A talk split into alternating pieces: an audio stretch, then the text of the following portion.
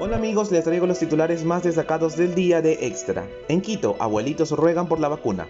Algunos no tienen acceso a teléfono e internet y los que tienen corren el riesgo de perder su turno porque no les llegó el mensaje de confirmación. Hay luto en la realeza británica. Fallece el príncipe Felipe de Edimburgo, esposo de la reina Isabel.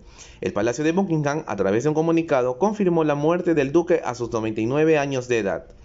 En Guayaquil, el COE autoriza la apertura de gimnasios y parques desde el próximo lunes. Además, habrá restricción vehicular desde las 22 hasta las 5 horas, mientras que desde el mediodía de este 9 de abril empezó la ley seca por las elecciones del domingo. Revisa estas y otras noticias en extra.es.